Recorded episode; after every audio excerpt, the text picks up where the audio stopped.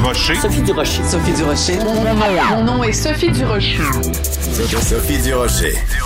Des opinions éclairantes qui font la différence. Cube Radio. Bonjour tout le monde, bon jeudi. Vous avez peut-être vu passer cette histoire, encore une controverse qui implique encore un festival et c'est encore un festival de musique, un festival de l'érable à Plessisville qui se fait reprocher d'avoir comme tête d'affiche Éric Lapointe qui euh, sera en spectacle dans cette ville-là et à ce festival-là le 30 avril. Il y a des gens qui sont pas contents parce que euh, on considère que euh, ben parce que il a il s'est reconnu lui-même coupable de voies de fait envers une femme que ben il devrait pas monter sur une scène puis il devrait surtout pas être une tête d'affiche d'un festival.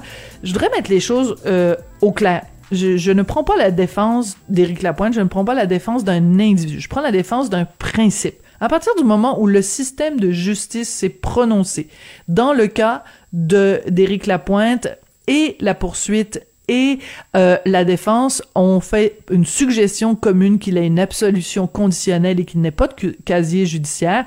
Le juge a entériné cette suggestion-là. Donc, au jour d'aujourd'hui, Éric Lapointe n'a pas de casier judiciaire. Est-ce que les gens qui sont opposés à sa présence sur scène pourraient répondre à la question suivante? Dans combien d'années Éric Lapointe va avoir le droit d'exercer son métier?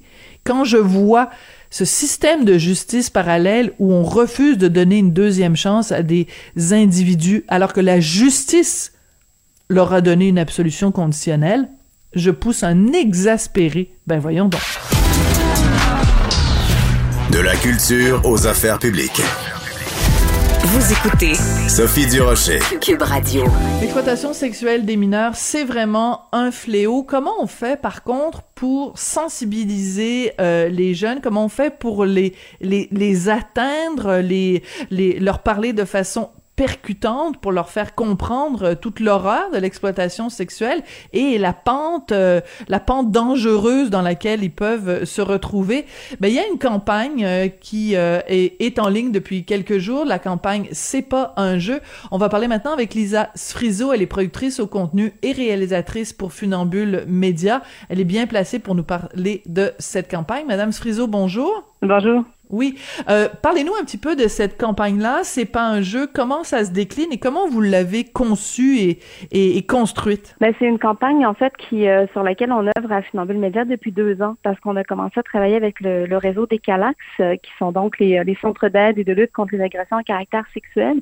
Dans un premier temps, on a commencé à travailler avec le CALAX qui, est, qui est situé à Granby, donc le CALAX Haute-Yamaska, euh, Brome-Missisquoi, avec qui on a produit trois vidéos de prévention qui était destinée à se retrouver dans les écoles, les centres jeunesse pour aller directement parler aux jeunes filles principalement d'exploitation sexuelle. Et ce faisant, ben, en travaillant avec les intervenantes des Calax, plus on échangeait, plus elles me disaient à quel point ben, c'était difficile de rejoindre les jeunes filles et qu'il y avait un énorme travail à faire sur le terrain. Donc, de ces hmm. trois vidéos-là, c'est découlé une quatrième vidéo.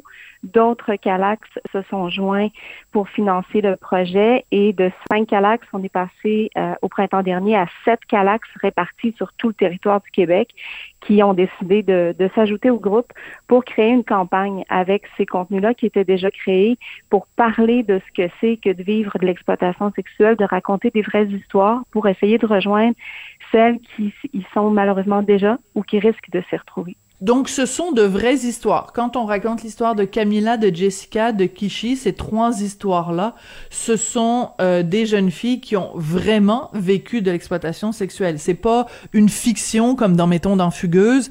Ce sont des vraies histoires. Ce sont en fait des fictions, mais inspirées de, de ce vécu. Parce que les intervenantes pour euh, ma part, là, avec qui j'ai travaillé euh, du côté de Funambule Média pendant deux ans, ben, ce sont des intervenantes qui travaillent au quotidien avec des jeunes filles qui sont prises dans l'exploitation sexuelle ou qui essayent, qui essayent d'en sortir ou qui en sont sorties puis qui ont encore des séquelles. Donc, ce sont vraiment des histoires qui viennent de tout le territoire, qui viennent de Val d'Or, qui viennent du Saguenay, qui viennent de l'Estrie, euh, que des jeunes filles de 14, 15, 16, 19, 21 ans ont vécu.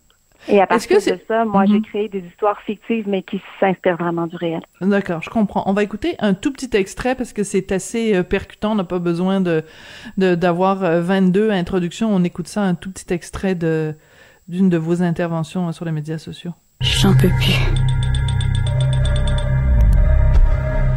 Cette phrase-là doit revenir, euh, doit revenir assez souvent, Madame Srisseau, dans le dans la bouche de ces jeunes filles?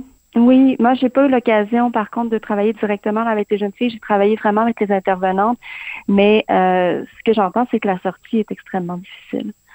Et il y a quand même euh, malheureusement là, de, de, nombreuses euh, des, milliers de jeunes filles qui se retrouvent prises dans l'exploitation sexuelle. Puis c'est pas pour rien que cette année nous on a lancé la campagne dans le cadre de la première semaine nationale de lutte contre l'exploitation sexuelle des mineurs. Au Québec, c'est la première fois qu'on tient une semaine nationale sur ce sujet-là. Et euh, le ministère de la, de la Sécurité publique finance des activités autour de ça, des, des contenus à transférer aux enseignants, aux parents, du matériel de sensibilisation. Il y a vraiment un, enjeu réel sur euh, au Québec en ce moment à ce sujet-là. Oui.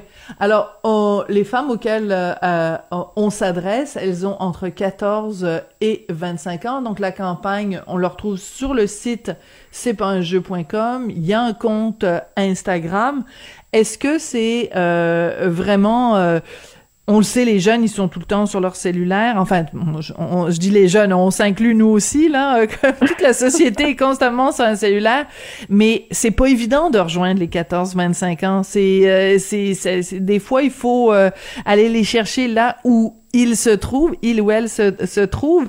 Euh, comment, comment on trouve le ton juste pour leur parler, pour pas que ce soit condescendant, pour pas que ce soit gnangnan, pour pas que ce soit euh, de leur donner des leçons non plus. Mm Ben, nous, ce qu'on a tenté de faire avec la, campagne, c'est pas un jeu. Puis, je pense qu'on a réussi dans une certaine mesure parce que les, collègues, là, les intervenantes des Calax euh, me disent qu'ils reçoivent des appels de jeunes filles qui, après ah, avoir vu la campagne, ont décidé d'aller chercher de l'aide.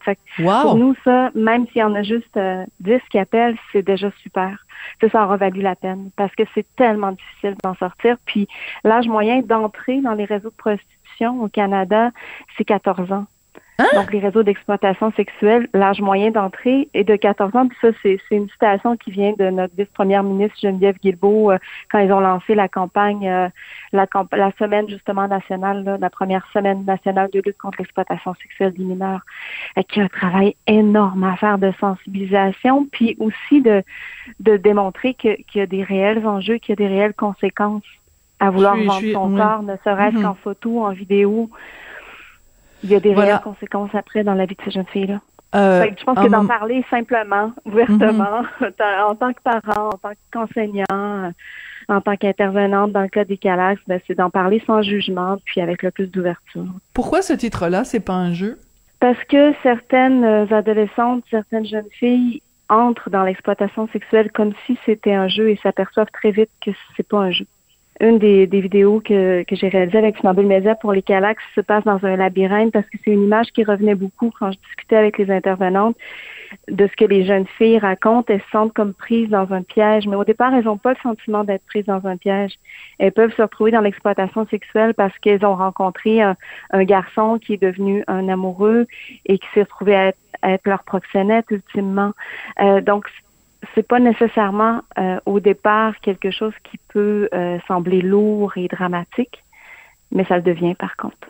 Et c'est le mm-hmm. message qu'on veut lancer aussi là, aux, jeunes filles de, de leur dire d'être prudentes, puis d'aller d'aller chercher de l'aide en fait, parce qu'il y en a de l'aide qui existe pour elles aussi. Mais euh, ça me touche beaucoup ce que vous avez dit tout à l'heure, cette idée que bon, quand on fait une campagne comme ça, on, souhaite bien sûr sensibiliser euh, les gens, sensibiliser le, public cible, entre guillemets, mais de se dire qu'après le lancement de la, de la, campagne, qu'il y ait déjà des jeunes femmes qui aient contacté les différents CALAC pour euh, s'en sortir, c'est énorme quand on est euh, réalisateur, quand on est réalisatrice. C'est ce qu'on souhaite, c'est avoir un impact immédiat. Vous avez peut-être sauvé des vies d'une certaine façon. Ben, je, je, je, le souhaite. En fait, je souhaite qu'il y ait des jeunes filles qui réussissent à sortir de, de ces réseaux-là, puis que la, la, campagne, en fait, euh, on a fait le choix, nous, de pas faire une campagne éphémère. À Finambule Média, on a fait le choix de faire une campagne qui, qui reste en ligne pendant cinq ans. Donc, les, les écoles ont, ont la possibilité d'imprimer, si elles le souhaitent, de partout au Québec, peuvent imprimer des affiches directement sur le site. Les affiches de la campagne ont un code QR qui amène les jeunes sur le site. Puis l'idée, c'est vraiment de, de montrer aux jeunes filles qui qu'elles peuvent aller chercher de l'aide. Il y a les Calax qui existent partout au Québec, mais il y a aussi une ligne d'info-aide aux violences sexuelles qui est disponible 24 heures sur 24. Fait il y a des ressources, puis il y a beaucoup de jeunes filles qui ne le savent pas.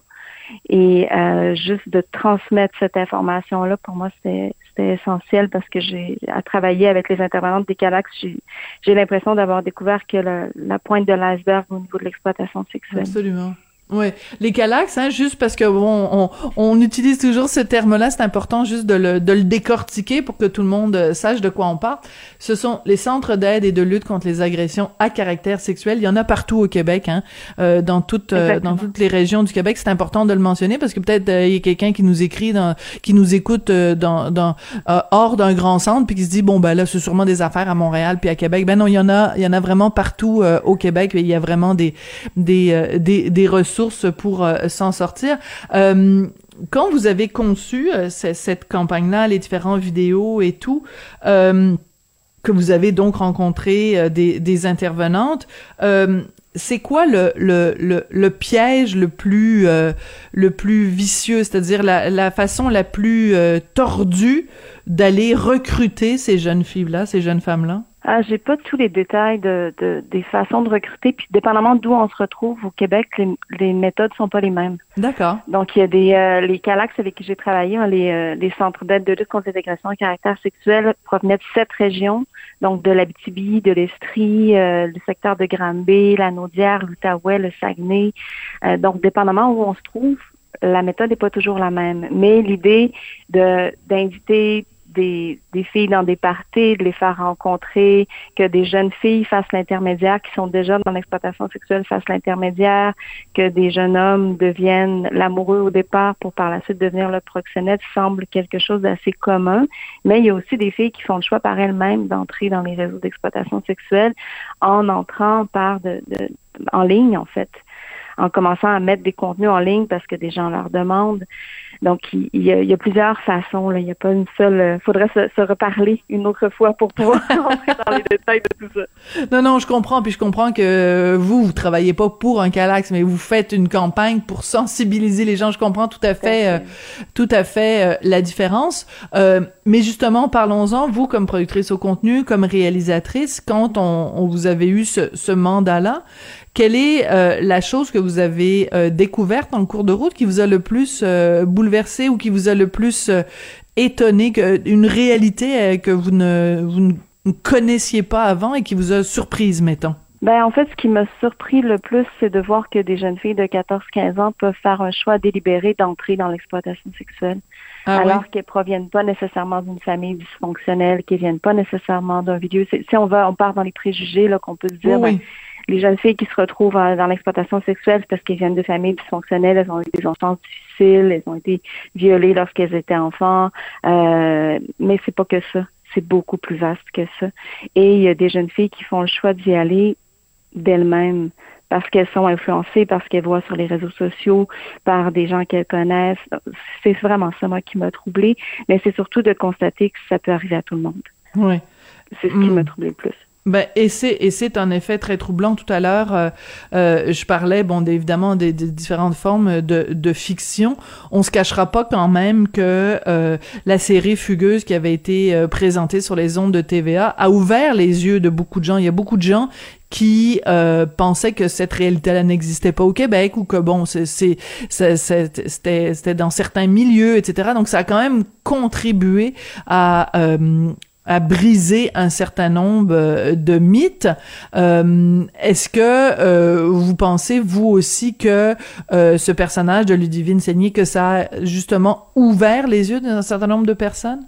Oui, je pense que ça a permis à beaucoup de gens au Québec de, de découvrir cette réalité-là qu'ils ignoraient complètement.